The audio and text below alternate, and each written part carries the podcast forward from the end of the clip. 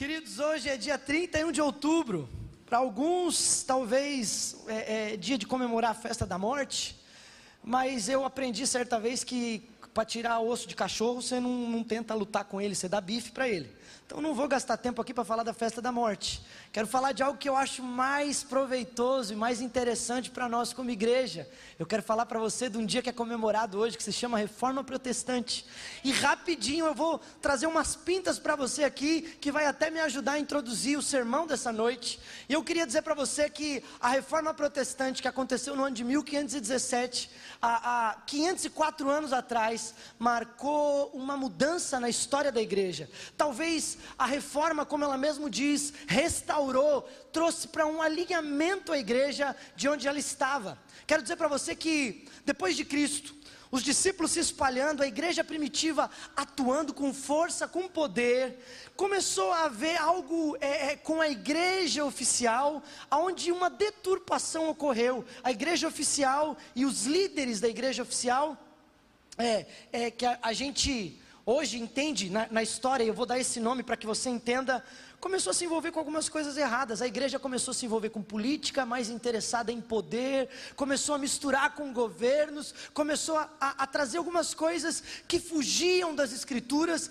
e então houve um tempo de sombras na história, é, é, apesar é, é, de que Deus, eu creio que Ele sempre teve homens e mulheres separados, mas infelizmente houve uma fase difícil na igreja, onde o povo foi inclusive proibido de ler as escrituras era somente um clero, algumas autoridades, algumas lideranças específicas que tinham acesso à luz das Escrituras e por isso até é chamado de Idade das Trevas, porque foi um, um tempo em que é, é, foi nos impedido de conhecer as Escrituras e a verdade de Deus. Um homem é, é que é o grande nome dessa reforma, que foi conhecido e ficou conhecido como aquele que foi o ápice, se chama Martinho Lutero, da onde surge a igreja luterana. E ele traz, é, é, escreve 95 teses, ele se levanta de dentro dessa instituição oficial e ele começa a combater, dizendo: tem muita coisa que está fora do que a Bíblia diz, vocês estão ensinando coisas erradas, estão trazendo coisas que não são a verdade de Deus e nós precisamos restaurar isso. Mas eu preciso dizer para você que vários homens fizeram parte desse processo, homens que vieram antes dele. Posso citar alguns aqui, como Wycliffe, que fez inclusive parte de uma tradução, enquanto que ninguém podia ler, ele traduziu a Bíblia para o inglês e ele pôde tornar acessível aquilo. Homens como John Hus, e esse homem, inclusive, é, 100 anos antes da reforma, quando ele começa a se levantar, a falar dessas verdades, a pregar o Evangelho, não aceitam ele, queimam ele vivo. E, e, tem relatos de que ele adora, ele está cantando louvores enquanto que ele é morto, queimado, e ele lança uma profecia enquanto que ele está morrendo, e ele diz: Vocês mataram o ganso, mas daqui 100 anos vai surgir um cisne e vocês não vão conseguir segurá-lo. 100 anos depois, Martinho Lutero surge e ninguém consegue segurar o que acontece. Eu posso citar ainda Calvino, que fez parte disso. Eu posso citar Zuíglio e outros homens. E eu não consigo explicar todos para você aqui. Eu só quero trazer essa, essa pinta para você. Mas alguns historiadores e pós-reforma conseguiram trazer, é, é, colocar em cinco pilares o que foi a base desse movimento. Apesar de esses homens não terem isso por escrito e todos falando da mesma coisa, mas o discurso deles, a verdade que eles tinham, é conhecido como as cinco solas. E talvez você já ouviu falar disso. Trazendo para o português, a gente não fala sola, fala somente ou só ele. E é, as famosas é, solo Cristos, mas eu vou falar em português, então, somente Cristo, somente a Escritura, somente a fé, somente a graça e somente a Ele toda a glória. E eu quero dizer para você por quê, qual era um pouquinho das deturpações que eles tiveram que levantar esse discurso. Porque naquela época começaram a dizer que a obra de Cristo não era suficiente.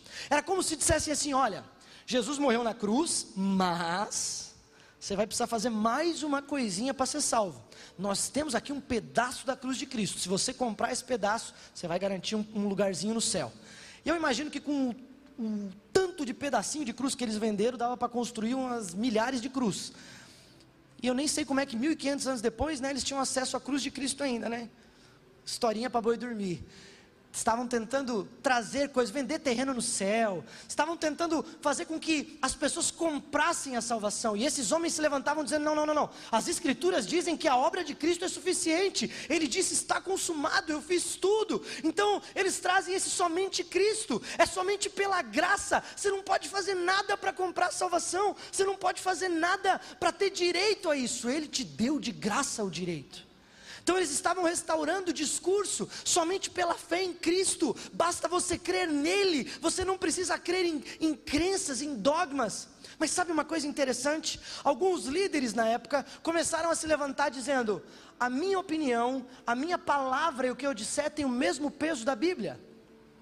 E aqueles líderes começaram a manipular o povo, a ponto desses homens se levantaram: não, não, não, somente a Escritura, ela é a autoridade máxima, tem que estar debaixo das Escrituras. Então aqueles líderes começaram a ser confrontados, não gostaram e por isso queimaram tantos desses que se levantaram. Por isso que foi um tempo difícil, até que não conseguiram segurar Lutero. E eu quero dizer para você que, ainda no fim disso, a, a, quinta sola é somente a Ele a glória, porque alguns homens e uma instituição é, é, humana estava tentando roubar a glória de Deus, e eles levantaram, não, é somente a Ele. E eu quero dizer para você que a glória não é de pastor, não é de cantor famoso, a glória não é de ninguém, é somente dele. Eu tenho aprendido, e um exemplo para mim que tem gritado nos meus ouvidos nos últimos dias é que nós somos carteiros. Quando entregamos algo para alguém, nós só fomos aquele que foi contratado para entregar o serviço. As pessoas não agradecem o carteiro porque elas entregaram uma correspondência. Elas ficam felizes com o remetente que mandou. Ele é o remetente, a ele toda a glória. Nós somos os carteiros. Nunca esqueça disso. Se Deus te usar, se Deus fizer algo através da tua vida, lembre, eu sou só o carteiro. Tenho aprendido isso, isso tem renovado e me mantido na linha. E eu quero dizer para você, eu quero talvez é, é, nessa noite como um objetivo, lembrar você, compartilhar com você, lembrar um pouquinho do propósito de Deus para a igreja, lembrar por que, que nós somos criados, encorajar você a buscar a plenitude daquilo que a Bíblia relata como um padrão de Deus. Sabe por quê? Um dos lemas da reforma era reformando constantemente. A igreja está sempre se reformando. Mas eu tenho conversado às vezes com algumas pessoas, lido algumas coisas, e a impressão que eu tenho é que algumas pessoas tratam aquele dia da reforma quase como uma obra vicária de Cristo. É como se Lutero dissesse: também está consumado segunda vez agora, não precisa fazer mais nada, né? Porque eu fui suficiente. Mas Lutero nunca fez isso. Lutero começou, ele abriu uma porta e desde então a igreja tem avançado. Desde então a igreja tem se reformado. Desde então, alguns conceitos que infelizmente foram apagados porque a gente não tinha conhecimento das escrituras, vem sendo revelado progressivamente e nós estamos caminhando para a profecia de Joel que diz que o espírito de Deus vai se derramar sobre toda a carne. Ainda não acabou, ainda tem mais e eu tenho expectativa pelo que a igreja vai viver, porque ele morreu para fazer uma igreja vibrante, triunfante, viva e cheia de autoridade e poder. Você crê nisso? Então vamos para cima. Eu queria compartilhar com você algo. Eu vou tentar fazer um panorama aqui para nos ajudar a construir essa ideia, mas eu quero desafiar hoje você a ser bereano.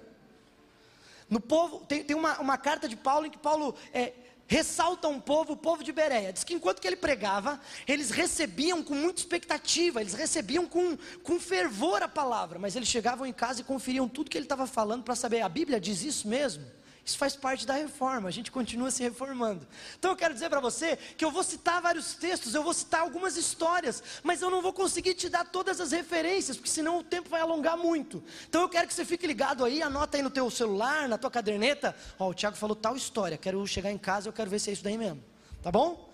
Não vou enganar você, mas eu quero que você tenha experiências com Deus e com as Escrituras. Então vai para cima, porque Ele quer revelar coisas novas para você. Amém? Quero lembrar você que lá em Gênesis, Deus cria o homem e a mulher, e a Bíblia diz que ele cria a imagem e semelhança, e então o próprio Deus desce e conversa com o homem todos os dias. E esse relacionamento é muito íntimo, é muito próximo, e a glória de Deus é manifestada ao homem a ponto de ele conversar, desculpe, tete a tete com Deus. Eu acho engraçado porque essa intimidade me espanta um pouco. Como Deus vem conversar com o homem. É, a gente pode pensar sobre isso a respeito da criação e, e, e Deus estimulando Adão, Adão. Você já conheceu uns bichos, mas falta, cara. Eu, eu, eu, eu criei muita coisa. Você não conheceu nem metade ainda. Tem, olha, amanhã eu vou fazer aparecer aqui um bicho novo para você conhecer. Bem colorido, né? É, você vai conhecer uma planta, sei lá. Você já mergulhou lá naquele canto lá, aquela água lá é cristalina. Para quem gosta de mergulhar aí, né? Ali tem cores que você não vê aqui em cima, não. Né? Eu, eu consigo imaginar Deus se deleitando no homem, o homem se deleitando em Deus. Mas o cabeçudo dá um jeito de estragar tudo, e esse cabeçudo somos nós também. O pecado entra, e então Isaías deixa muito claro: as nossas iniquidades fazem separação entre nós e nosso Deus.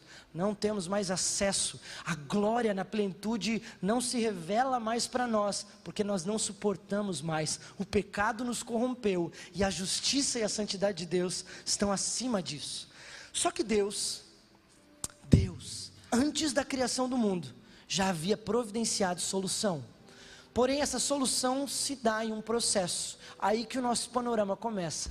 Então eu quero dizer para você que após a criação original e perfeita, Deus não se contenta, Ele diz: Eu não vou perder, eu vou separar um povo para mim. Então, no meio de toda aquela perversão, povos já fazendo coisas horríveis contra Deus, cultuando outros deuses, criando outras formas, queimando os próprios filhos, tentando de alguma forma é, é chamar atenção, e Deus está dizendo: Vocês estão muito longe, eu não criei isso para vocês, mas eu vou separar um povo para mim.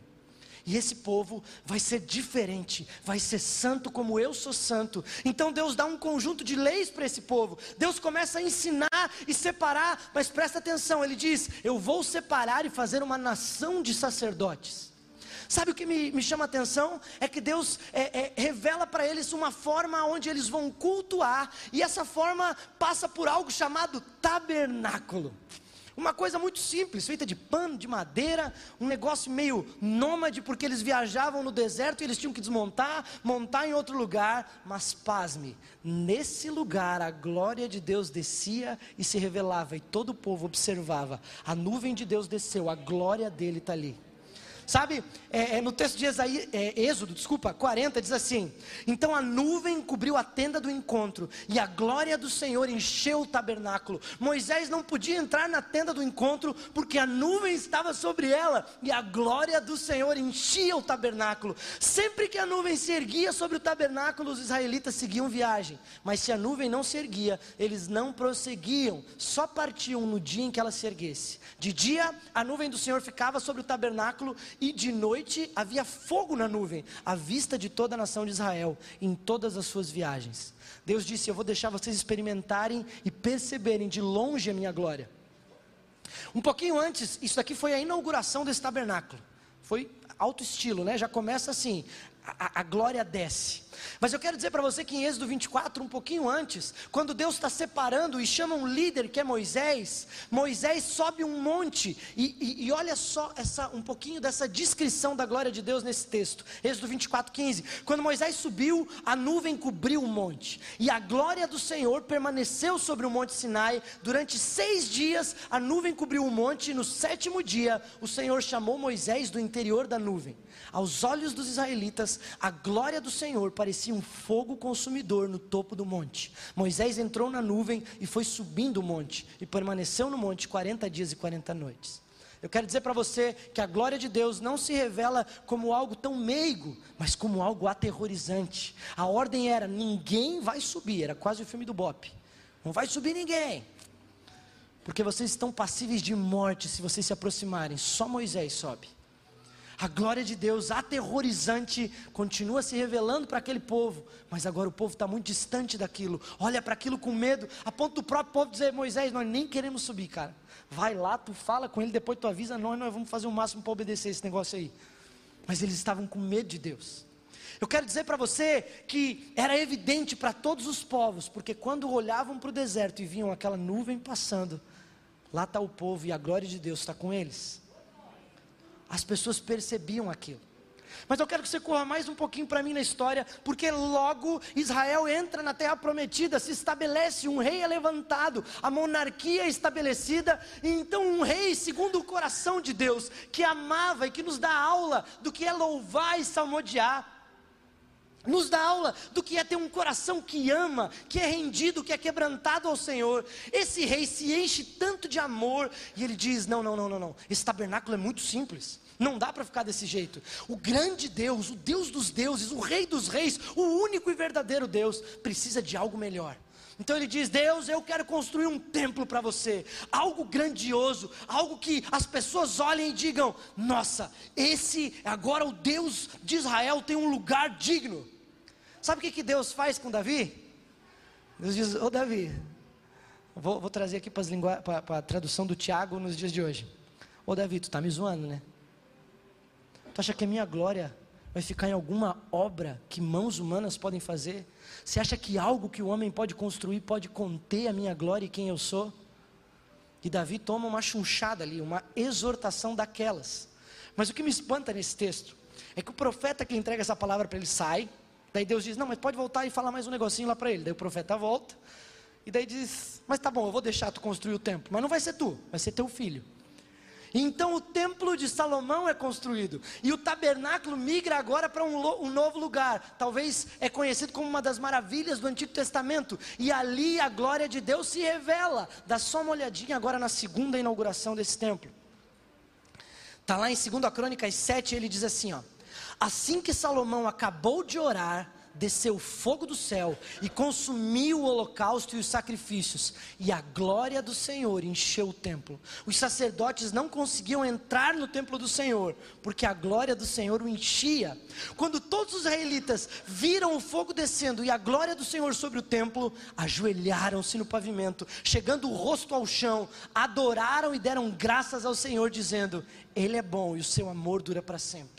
Eles não conseguiam nem chegar perto, mas aquela glória dizia: Ele continua sendo bom, o amor dele continua sendo fiel, ele continua sendo nosso Deus, a glória dele continua nos dando medo, mas ele continua sendo Deus poderoso.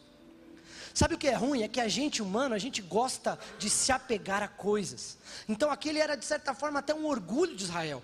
Mas Deus disse: se vocês se afastarem de mim, eu vou ter que entregar vocês a, a desobediência de vocês. E então, é, passa-se a sucessão dos reis, e eles começam a fugir da vontade de Deus, e Deus vai entregando eles a obediência deles, até que um império babilônico chega e detona com Jerusalém, todo aquele povo, destrói aquele templo, queima tudo e pega todos os objetos que eram consagrados, objetos de ouro, de bronze, e ele é, é, profana aquilo, trazendo aquilo para a Babilônia como um troféu. E a gente pode dizer, mas meu Deus, é, é consagrado a Deus. E Deus estava dizendo, ei, hum, Ageu se levanta dizendo: a glória da segunda casa vai ser maior do que a primeira.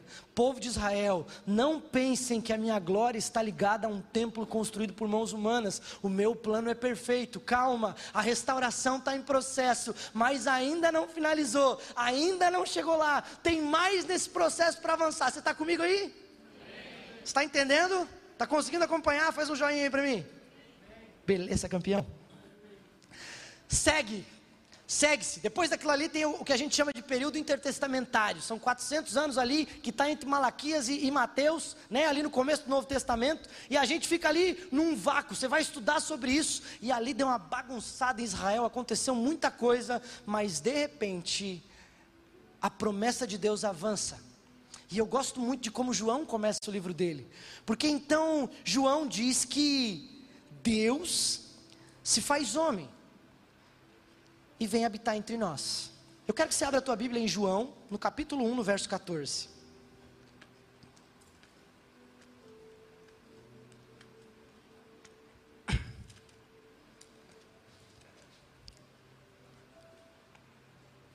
O texto e o verbo, e você vai perceber que verbo está com V maiúsculo, porque a palavra de Deus é Jesus Cristo, se fez carne e habitou entre nós cheio de graça e de verdade, e vimos a sua glória, glória como do unigênito do Pai.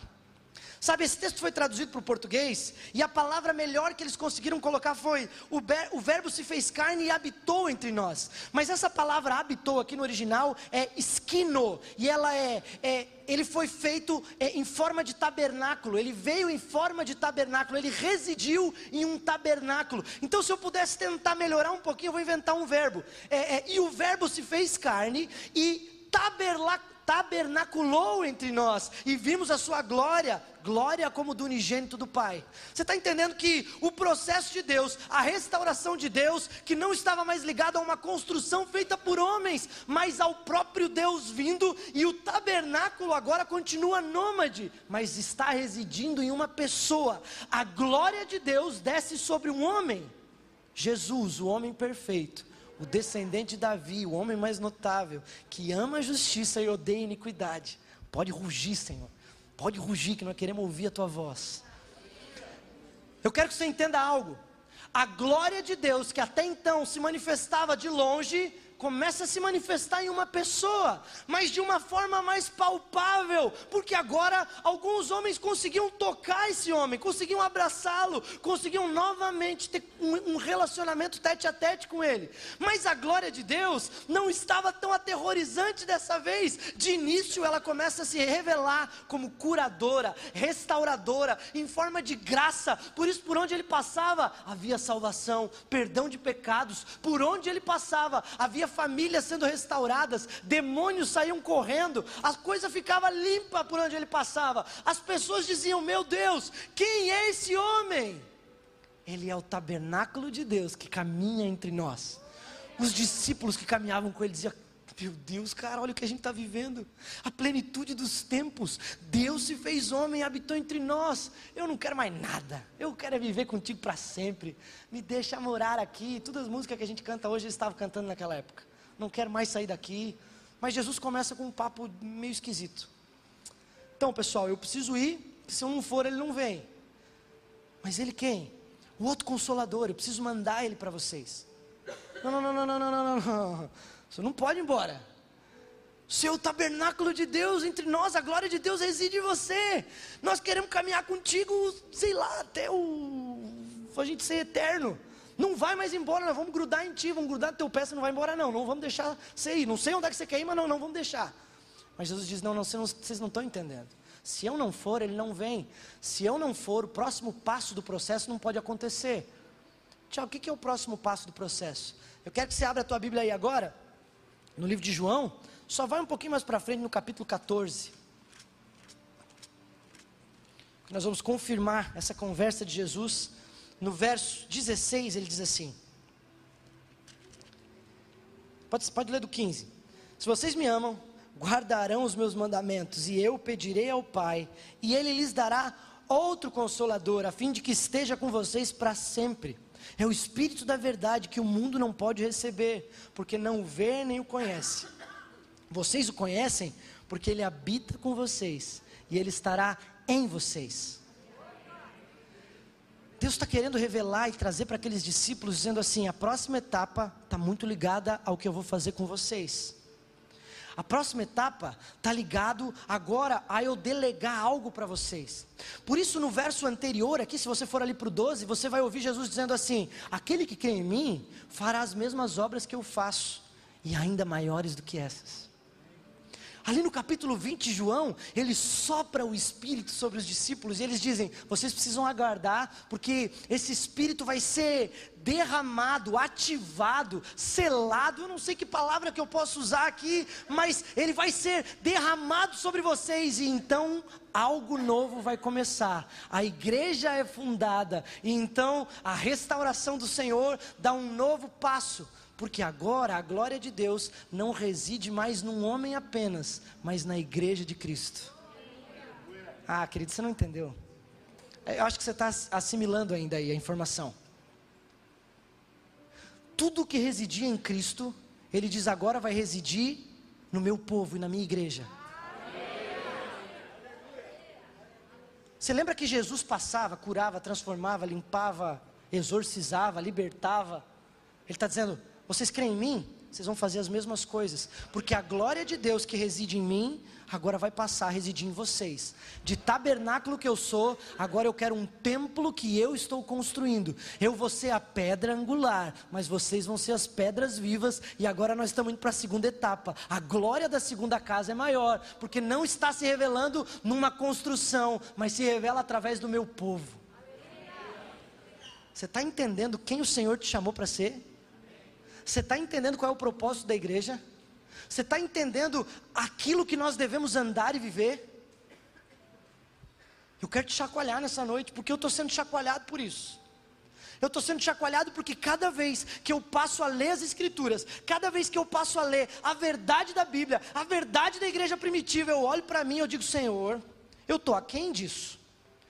Eu estou aqui, eu não estou vivendo o que as Escrituras estão dizendo. Senhor, a mesma intensidade, a mesma autoridade. Senhor, eu, eu, tu derramou o Espírito e eu quero esse troço aí, eu quero viver isso daqui. Porque se eu sou igreja cheia de glória para fazer o mesmo que tu fez, e ainda mais eu quero viver isso daí. Só alguns querem viver comigo. Querido, eu quero, eu, eu quero te incomodar essa noite. Qual é a tua vida de crente? É vir no culto de domingo? Não foi para isso que ele te comprou. É frequentar uma religião bacana e poder dizer: Meu, olha o meu círculo de amigos, todos crentes, bem-sucedidos, prósperos, casa nova, carro bom. É para isso? Não, foi para isso que ele te comprou. Foi para fazer parte de uma seita nós nem somos seita, mas não sei o que está na tua cabeça. Eu quero te dizer que Ele te comprou e Ele te fez povo para revelar a glória dEle. Ele te fez povo e Ele derramou, delegou autoridade sobre você para fazer tudo o que Jesus fez nessa terra. Não precisa me responder, mas quando tu olha para a tua vida, você está vivendo isso? Ou você está igual eu, meio desesperado, dizendo: Eu quero mais, Senhor. Eu quero mais, Senhor. Tá? Não, não é isso. Eu, o que eu estou vivendo não chegou ainda. Espírito Santo, eu, eu creio, mas, mas, faz o que tu tem que fazer, derrama, batiza, ativa, me chuta, me derruba, não sei o que tu quer fazer comigo, mas faz porque eu quero viver a plenitude do que tu disseste que eu ia viver. Eu acredito que Deus está olhando e esperando uma igreja inconformada, desesperada. Eu acredito que você tem que ter essa fome comigo. Eu não acredito que você vai sair daqui com a mesma cabeça que você entrou. Você tem que sair daqui diferente. Você tem que sair daqui indignado com você. Indignado, dizendo: não, não, não, é pouco, não estou vivendo. Vai ler as Escrituras para você ver. Vai ler o que Pedro fazia, o que Paulo fazia. Vai ler o que os discípulos, os iletrados, os pescadores faziam. Porque foi isso que ele nos chamou para fazer. Eu creio que ele começou, mas eu creio que ainda tem mais. Eu creio que ainda tem mais. Eu acho engraçado porque Jesus traz para nós isso. E eu quero ler um texto com você aqui que está em, em 1 Pedro, no capítulo 2. E ele diz assim: ó, versículo 4 até o 10. Eu vou ler bem rapidinho. À medida que se aproximam dele, a pedra viva, rejeitada pelos homens, mas escolhida por Deus e preciosa para ele, vocês também estão sendo utilizados como pedras vivas na edificação de uma casa espiritual, para serem sacerdócio santo, oferecendo sacrifícios espirituais aceitáveis a Deus por meio de Jesus Cristo. Porque assim é dito nas Escrituras: Eis que põe em Sião uma pedra angular, escolhida e preciosa, e aquele que nela confia jamais será envergonhado. Portanto, para vocês os que creem, essa pedra é preciosa, mas para os que não creem, a pedra que os construtores rejeitaram tornou-se a pedra angular, e pedra de tropeço, e rocha que faz cair. Os que não creem tropeçam, porque desobedecem a mensagem, para o que também foram destinados. Vocês, porém, são geração eleita, sacerdócio real, nação santa, povo exclusivo de Deus, para anunciar as grandezas daquele que os chamou das trevas para a sua maravilhosa luz. Antes, vocês nem sequer eram povo, mas agora são povo de Deus. Não haviam recebido misericórdia, mas agora receberam. Antes, vocês eram um corpo deturpado, corrompido pelo pecado, mas agora vocês são o povo, o corpo em que reside a glória de Deus. Querido, não se contente com pouco, não se contente com pouco. Não queira pouco. Eu creio num povo que faz um estardalhaço por onde passa. Eu creio no povo de Deus, homens simples, mulheres simples como eu e você, mas que incomodam por onde estão. Porque uma fé viva, aprendi isso com o pastor Carlito, incomoda uma fé infértil. Uma fé que trabalha, que atua, faz com que religiosos se incomodem. Uma fé que começa a bagunçar as coisas, faz com que as pessoas não entendam mas revela a glória de Deus por onde passa. O meu Deus não parou de curar. o meu Deus não parou de salvar, o meu Deus não parou de transformar histórias, o meu Deus não parou de quebrar cadeias, o meu Deus não parou de libertar cativos, o meu Deus continua revelando a glória dele. Mas ele me escolheu para fazer isso. Ele te escolheu para fazer isso. Sabe, às vezes eu me pego pensando assim, Deus, quando tu fazer algo, daí eu vou ir. Mas a minha mentalidade estava errada, porque os sinais seguem os que creem. Por isso eu vou ir, porque Ele já fez. Espírito Santo, eu vou te incomodar até tu me encher. Eu vou te encher até tu me encher. Encher as paciências, até tu cansar de mim e derramar e fazer o que tu tens que fazer. Sabe, eu tenho estudado um pouquinho sobre batismo no Espírito Santo, tenho lido algumas coisas, tenho procurado entender mais sobre isso, porque eu quero mais, eu estou incomodado, eu quero mais. E algo que eu descobri, é, é, ouvindo um professor de Novo Testamento, é, é do movimento pentecostal, ele disse: sabe por que, que o movimento pentecostal surge? Porque a teologia estava meio que acostumada, dizendo: não, não, não, quando a gente se converte, o Espírito Santo já está em nós e é isso daí. Então alguns homens dizem: não, não, não, mas quando eu leio a Bíblia, eu não vejo que é isso. Tem mais, então essa teologia pentecostal de homens desesperados que clamam por Deus surge dizendo: Eu quero viver o que a Bíblia diz, Senhor, está muito pouco, Espírito Santo, tu não parou de trabalhar, eu quero mais. Deixa eu lembrar para você: sabia que nós somos uma igreja pentecostal? Você sabia que a gente é esse mesmo povo desesperado? Você sabia que é esse mesmo povo incomodado? Ah, querido, Chacoalha nessa cadeira aí, pelo amor de Deus. Deixa o Senhor queimar teu coração. O Senhor quer transformar essa cidade, querido. Isso não é discurso de clichê, não é para emocionar ninguém. É porque Ele escolheu um povo para curar, para salvar. E esse povo é eu e você, é a igreja dele. Deixa isso entrar no teu coração, te ferir. Como eu gosto de brincar, te ofender. Isso tem que te chacoalhar, você não pode sair daqui igual. Sabe o que é legal? Quando olha para Apocalipse, diz que na nova cidade celestial não vai haver um templo feito por mãos humanas, porque o próprio Deus e o Cordeiro são o templo. Eu anseio pelo dia da plenitude, em que novamente Ele vem, fala conosco, face a face, ministra as nossas vidas e o próprio Deus comunga com o seu povo. Mas querido, essa fase é de ansiedade, de expectativa. Mas a fase que eu e você vivemos hoje é de que o Espírito Santo nos guia, nos leva e nos revela a vontade de Deus hoje. Porque todos aqueles que são guiados pelo Espírito de Deus são filhos de Deus. É o que as Escrituras dizem. Anseie ser guiado por Deus no teu dia a dia. Anseie ser guiado pelo Espírito Santo. Eu creio que Ele está derramando dom sobre a igreja. Eu creio que Ele está ativando e derramando fogo sobre nós, inconformismo, um povo que quer ver justiça social, um povo que quer ver salvação, um povo que é inconformado com as coisas que estão erradas, um povo que está desesperado, porque isso é quem Ele é. Isso é quem Ele é. Isso é quem Ele é. Eu queria que você ficasse de pé, que você fechasse os teus olhos. Eu queria convidar o louvor para subir. Eu creio que nessa noite, o Senhor está despertando pessoas. Eu creio que alguns aqui já receberam esse batismo no Espírito Santo, mas Paulo diz a Timóteo: reaviva o dom que há em ti pela imposição das minhas mãos. Mas eu creio que alguns que estão aqui estão dizendo: Tiago, eu não sei do que tu está falando. Então eu te convido: você quer experimentar? Peça, peça ao Senhor. Eu quero o batismo no Espírito. Eu quero ser cheio e selado pelo Espírito Santo, porque eu quero viver tudo que as Escrituras dizem que eu vou viver. Peça, porque a palavra diz que se um pai, uma criança pede a um, um, a um pai pão, o pai dá pão. E ele diz: quanto mais o nosso pai não nos dará o Espírito Santo àqueles que pedirem. Você é filho de Deus aí?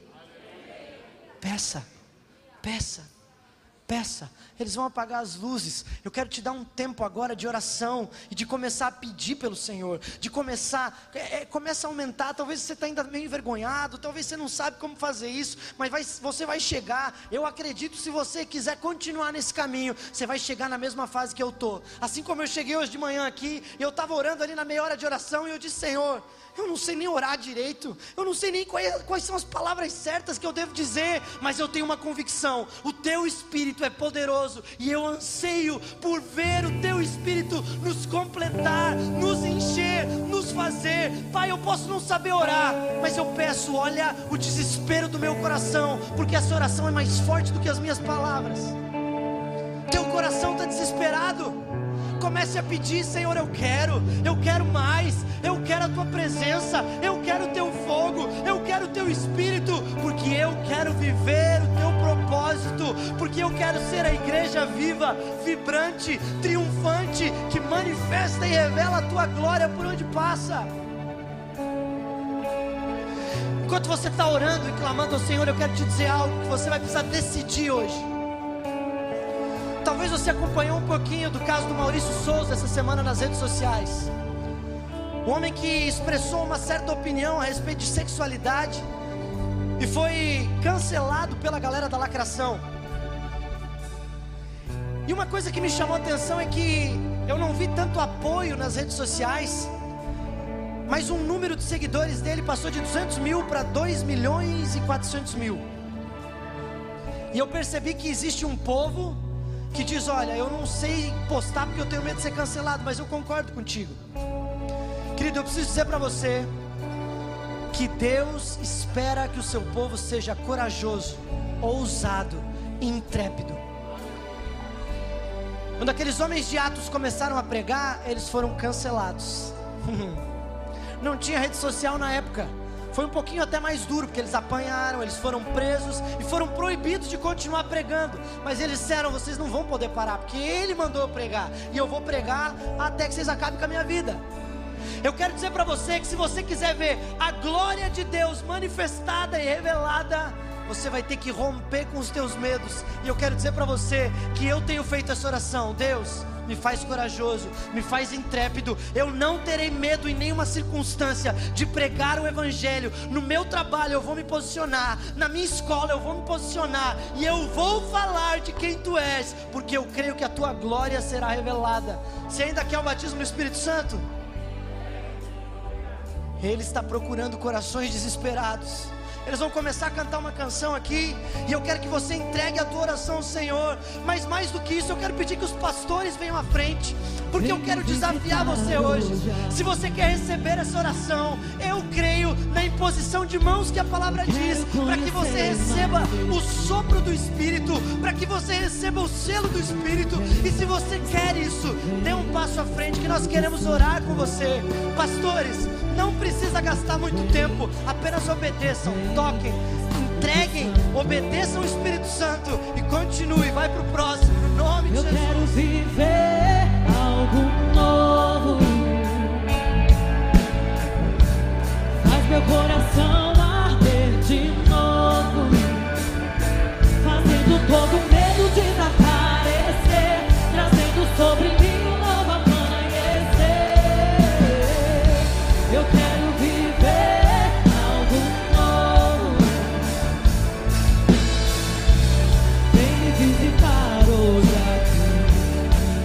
você está inseguro, se você acha que os teus pecados te impedem, vem à frente, deixa os teus pecados diante de Deus e receba o selo do Espírito. Ele está preocupado em te fazer santo, em te fazer justo e perfeito.